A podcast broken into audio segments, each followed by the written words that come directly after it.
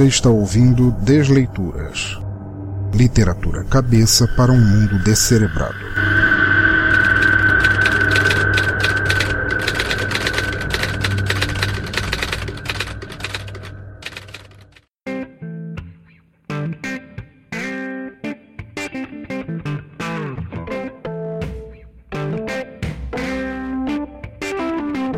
Olá a todos e bem-vindos de volta ao Desleituras, nosso podcast de narração de contos, histórias, poemas e textos escusos encontrados na internet. Antes de começarmos, gostaria de parar um momento para agradecer a todos os ouvintes que votaram no Som no Caixão e Desleituras na listagem dos cinco melhores podcasts brasileiros. Sei bem a quantidade de podcasts que existe no Brasil e como a esmagadora maioria é completamente profissional ao contrário destes que faço e provavelmente sempre farei de forma amadora, simplesmente pela vontade de fazer. Por isso, quando votei na listagem a primeira vez, nem sequer me dei ao trabalho óbvio de votar em mim mesmo. Não passava por minha cabeça que estivesse lá em algum lugar ou que faria parte da listagem de podcasts. Votei em conteúdo que admiro, como Podtrash, Cultura Pop a Rigor, Crazy Metal Mind, Cine Masmorra e Social Zero, e o fiz consciente. Feliz. São criadores de conteúdo que admiro e desejo a eles sempre todo o sucesso do mundo. Porém, quando dias depois fui dar uma checada de novo na listagem, acabei por achar meus dois projetos lá e mal pude acreditar. Estavam à frente de dezenas de podcasts extremamente talentosos, os quais ouço a cada novo lançamento, mas estar à frente nunca chegou a me importar realmente. O que me deixou pasmo foi meus dois filhotes aparecerem lá, saber que alguém lembrou, escolheu, votou, quando nem eu mesmo imaginei que estariam. E esse foi um presente que nunca poderei esquecer. No momento em que gravo este episódio, o som no caixão está na posição 138 e o Desleituras na 185 numa listagem entre mais ou menos mil podcasts, e isso é tão fantástico que ainda custo acreditar. Por isso, termino este breve momento antes da leitura do episódio para agradecer a todos que votaram, os quais não sei quem são, mas agradeço do fundo de minha velha e sangrenta alma por terem tido o tempo, lembrança e boa vontade de escolher, entre tantos, dois podcasts feitos assim, sem nenhum talento ou periodicidade, mas muita determinação. E queria terminar agradecendo especialmente a Rogério Bittencourt de Miranda, Neuza Correia de Almeida, Cris Martins, Sandro Castro, Nelson Zamparoni Jr. e Vitor Fars, os quais sei os nomes pois deixaram comentários além de votar. Claro, e a minha esposa, que não comentou, mas essa eu sei que votou, porque ficou cantarolando isso em meu ouvido por dias. Obrigado mesmo, galera. Vocês e todos que votaram são os melhores ouvintes que um podcaster pode ter. Voltando agora ao episódio, nosso autor de hoje é Hélio Milhafres, o qual já contribuiu algumas vezes com Desleituras emprestando seus escritos sempre muito elogiados por nossos ouvintes. Pois bem, como recentemente passei a relatar uma biografia curta de cada autor e Hélio ainda não havia aparecido com essa regra valendo, segue agora uma mini biografia dele. Peço que entendam, apesar de sermos amigos há tempos, Hélio Milhafres não é das pessoas mais online disponíveis no mundo, então vocês podem perfeitamente compreender que dados de contato são escassos. Mas vamos lá. Hélio Milhafres nasceu no Rio de Janeiro em 1972. Formou-se em comunicação social no final dos anos 90, mas trabalha com criação publicitária e redação desde o início dessa mesma década poeta publicado em antologias, escritor de contos para antigos fanzines e cronista para jornais de bairros, Hélio se considera um dedicado amador e faz da escrita seu hobby preferido. Seus interesses como escritor são normalmente focados no absurdo da vida moderna, no horror das cidades e toda a ficção científica ou não que vidas abraçam nelas. Seus textos são montados em formato de mosaicos de ideias soltas que compõem um quadro no qual a narração é, em parte, composta por ideias e lembranças da vida dos personagens, formando um quadro caótico de sonho e realidade. Hélio vive atualmente no bairro da Glória com sua esposa, filha e um sofá pós-apocalíptico chamado Jonas.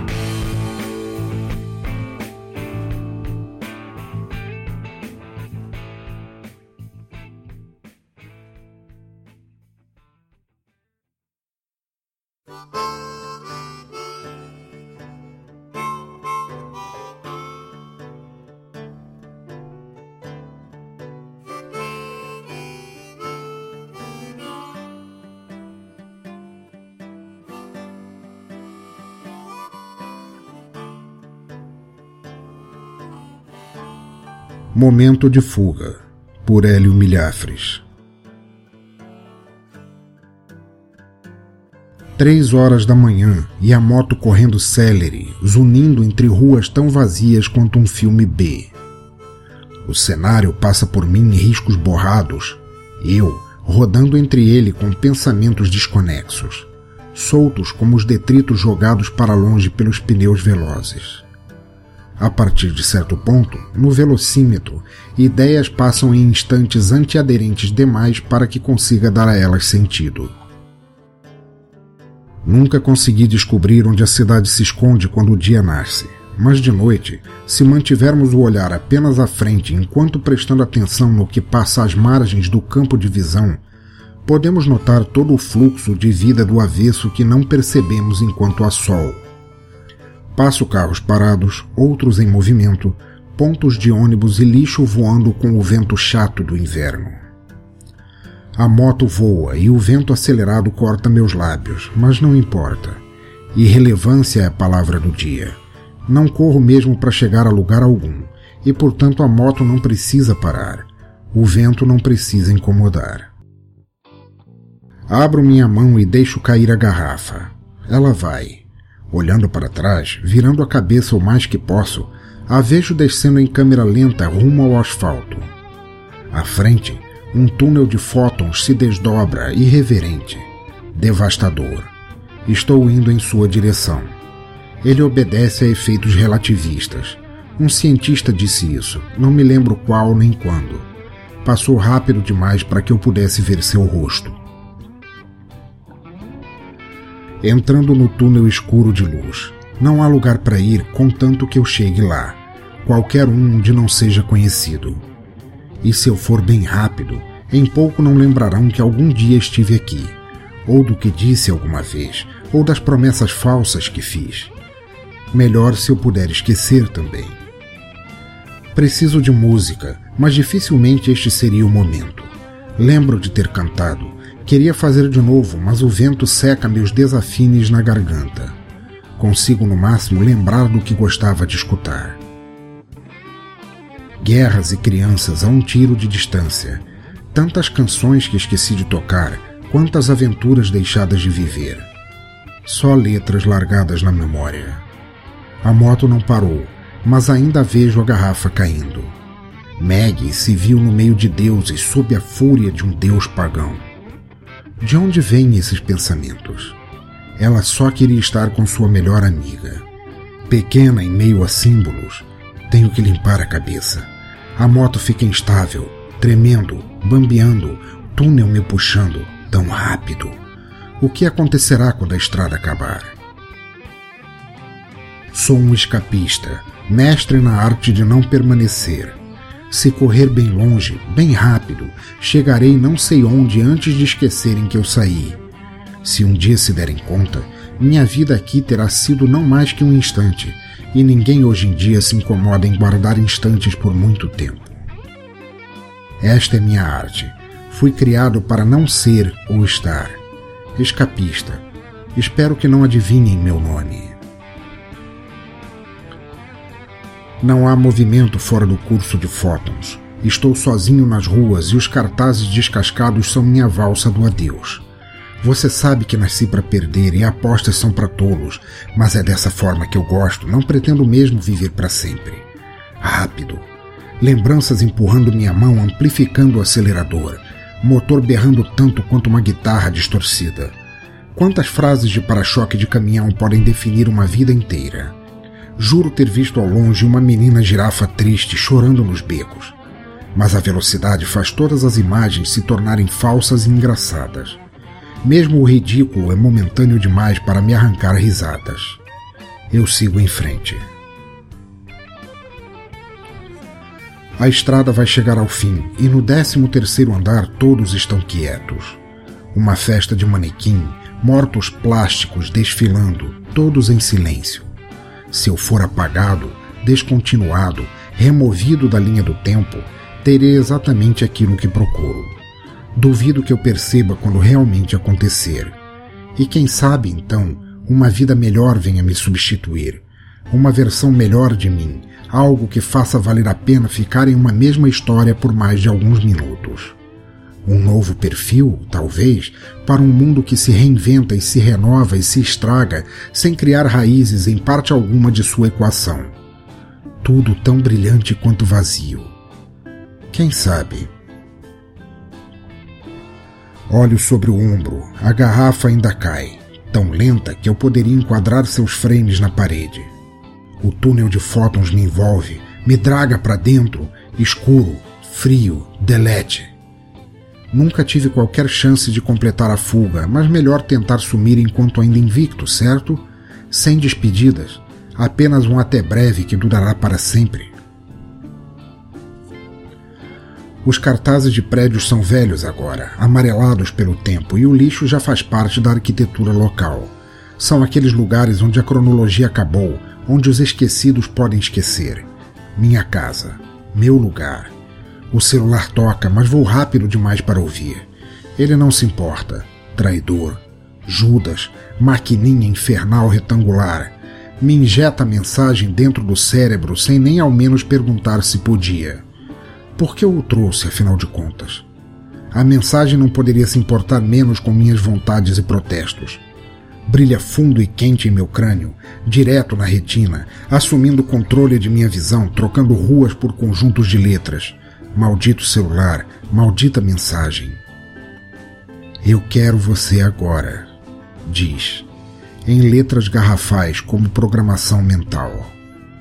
O freio é acionado, não por mim, pela moto. Meu capacete se vai, longe, livre.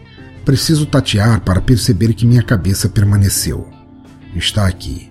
Estou aqui, impassível ao freio abrupto, immovível apesar de quantas leis da física quebrei, plastificado como os manequins da festa. Som à volta, luz.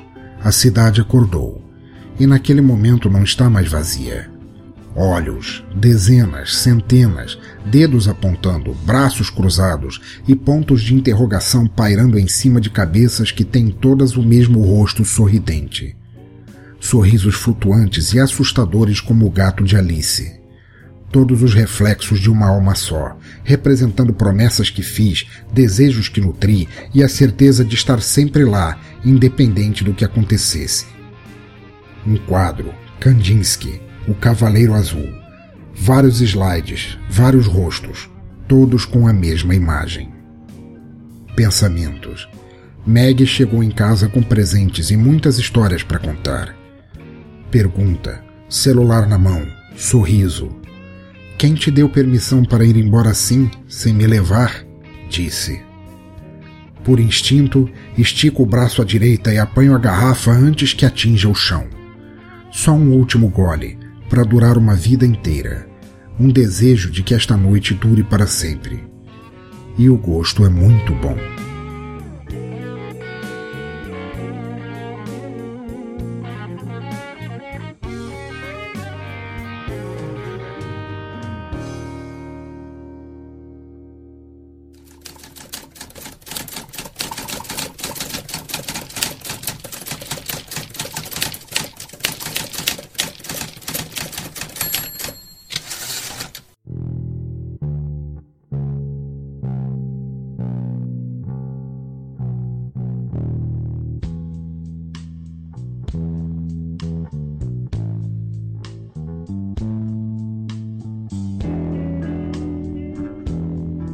Muito bem, começamos agora mais um Descomentários, uma sessão de feedback de e-mails, comentários e mensagens enviadas por ouvintes relativas aos episódios passados.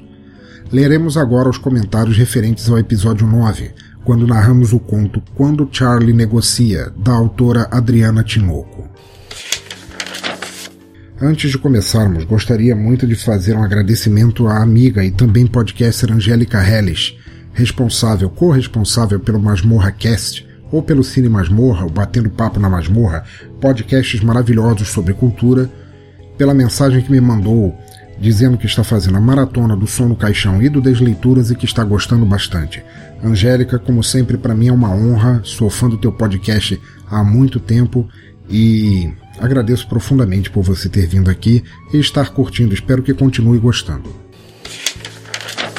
Vamos lá, continuando com a leitura de mensagens, a primeira mensagem recebida foi de Adriana Tinoco, autora do conto do episódio passado, chamado Quando Charlie Negocia, e também podcaster do site Cultura Pop a Rigor, corresponsável pelo Radiocast.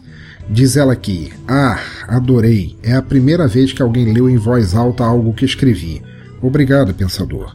Adriana, eu é que agradeço por você ter comparecido aqui, por você estar aqui, pô, ouvindo, comentando, divulgando, ajudando e escrevendo tão perfeitamente bem quanto você faz. Espero que você participe mais vezes, envie mais textos que eu gostei muito, aliás o teu conto, quando o Charlie negocia, foi um dos mais ouvidos até hoje aqui do Desleituras e todo sucesso para você, cara. Beijão e apareça sempre. Próxima mensagem aqui é de Sandro Castro, que diz aqui: Olá, ele era um ouvinte novo, na verdade essa foi a primeira vez. Eu já li um comentário dele no outro Som no Caixão, mas os episódios andaram meio desencontrados agora. Diz ele aqui: Olá, esta é minha primeira visita aqui e ao que me parece comecei bem. O conto ficou muito bem escrito e narrado, uma história que te prende sem entregar de forma alguma a que vem até bem próximo do final. Ele começa como conto infantil, passa a tocar problemas de convivência e depois deslancha para mistério e crime sem em segmento nenhum indicar antes do tempo correto que rumo tomará. Parabéns à autora e ao louco pelo conto e pelo projeto. Meu amigo, eu é que agradeço. Muito obrigado por você ter vindo aqui. Essa foi tua primeira mensagem aqui. Você já comentou outras vezes em outros lugares. Muito obrigado por ter vindo. O conto realmente. Você fez uma boa, uma boa resenha. Você tocou em pontos muito importantes do conto da, do quando Charlie negocia e espero que você continue gostando e voltando aqui, cara. Muito grande abraço para você e volte sempre. Próxima mensagem aqui é de Caio Kirsten, ouvinte de longa data aqui do Som no Caixão e do Desleituras, e diz ele aqui: Cara, que viagem! Eu senti um certo toque de humor e terror em uma atmosfera caricata e não muito sólida, como em um filme expressionista alemão dos anos 20. Com um personagem principal bem definido e os coadjuvantes tomando um pouco de, da personalidade do principal para si, é um conto bem interessante. Gostei muito. Parabéns ao Desleituras e seus colaboradores. Palmas. Caio, adorei tua, tua resenha. O, o, ponto que você formou aqui foi realmente é, bem relevante. Ele realmente parece um, um filme expressionista alemão, como aquelas coisas do Fritz Lang, do, do Murnau, aquelas, aqueles cenários sombrios, aquelas é, atmosferas opressivas. E o conto mostrou bem isso, cara. Muito obrigado pela resenha. Muito obrigado pelo elogio, tanto ao, ao programa quanto a Adriana Tinoco, que é autora. E palmas para você também, cara. Espero que você volte sempre aí. Mais um comentário agora de Mark Tinoco. Mark Tinoco também é do Cultura Pop a Rigor, também é responsável pelo Radiocast, diz ele aqui. Fala, pensador. Grande conto. Fiquei tentando imaginar o tempo todo como ia acabar o drama do Charlie, mas, conhecendo a autora, eu sabia que não ia ser de uma forma convencional. Não vou elogiar muito porque, como sou da família, sou suspeito. Sua narração sempre ótima e trilha perfeita, como de costume. Abraço. Mark, vocês da família Tiloco são um poço de talento, cara. Você, Adriano, o Dré, todos vocês mandam muito bem e suspeito ou não por comentar da família, eu agradeço muito teu comentário e espero que você continue sempre por aqui, cara. Abração para você. Muito bem, ouvintes, chegamos ao fim de nosso episódio. Espero que tenham gostado deste conto surreal urbano. Quando o li a primeira vez, me senti como preso em um curta-metragem dirigido a quatro mãos por David Lynch e Terry Gilliam. Espero que tenham gostado também. Comentem, escrevam, tweetem, digam suas opiniões e elas serão lidas no próximo episódio. Ajudem a tornar o Desleituras mais acessível a todos, se puderem. Compartilhem nas redes sociais se quiserem, sugiram a amigos se gostarem e me deem uma força na divulgação para manter intacta a vontade de continuar narrando contos estranhos e apaixonantes a vocês. Sigam pelo feed, os links estão todos aí no site, inclusive em QR Code para aqueles que quiserem. Tal como o Som no Caixão, o Desleituras não está no iTunes, mas vocês poderão facilmente nos inscrever em seus agregadores favoritos. Baixem o app do Stitcher ou do TuneIn, os quais são gratuitos e dão acesso a milhares de rádios online e podcasts, e se fizerem isso e não se importarem, adicionem a gente lá e deem uma nota para nossos programas. Os links estão ali em cima à esquerda do site. No mais é isso, continuem compartilhando e divulgando cultura por onde passarem, onde quer que estejam ou forem. Cultura livre, sempre. Abraço a todos e até a próxima.